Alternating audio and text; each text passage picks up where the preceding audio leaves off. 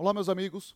A gente sabe que os honorários advocatícios sucumbenciais, eles giram normalmente entre 10 e 20% e normalmente são devidos pela parte vencida ao advogado da parte vencedora.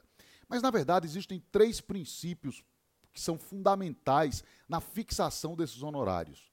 Nós temos o princípio que é chamado de princípio da sucumbência, nós temos o princípio da causalidade e temos também o princípio da sanção.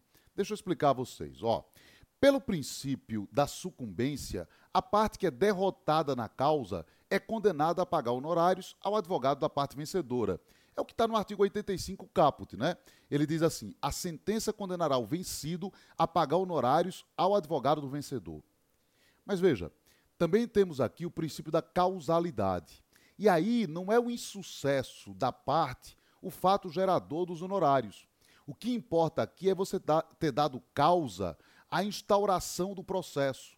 Né? Você deu causa indevida à instauração do processo. Né? E aí é que você é condenado em honorários. Vejam o parágrafo 10 do artigo 85 do CPC. Nos casos de perda do objeto, os honorários são devidos por quem deu causa ao processo. Então, os honorários são devidos por quem deu causa ao processo. Vejam também o 485, parágrafo 2 do CPC.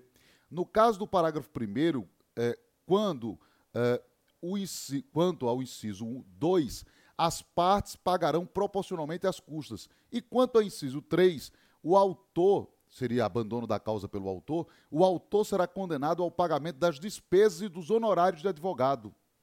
Então, princípio da causalidade. Veja ainda a súmula 303 do STJ que diz assim: em embargos de terceiro, quem deu causa à constrição indevida deve arcar com os honorários advocatícios. Portanto, aí não é exatamente a derrota, a sucumbência que gera a condenação em honorários, né? mas o fato de ter dado causa à instauração, né? à propositura da ação, à instauração indevida do processo. Tá? Muito bem. E existe ainda o chamado princípio da sanção. Princípio da sanção. Pelo princípio da sanção, o que, que acontece?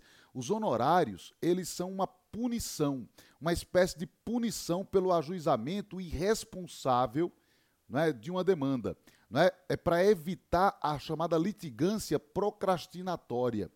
Vejam aqui esse julgado, que interessantíssimo, da primeira turma do Supremo, que diz assim, ó, na linha do que foi decidido pela primeira turma, é, cabe a majoração prevista no artigo 85, parágrafo 11, ainda que não apresentadas contrarrazões, uma vez que a medida se destina também a desestimular a litigância procrastinatória.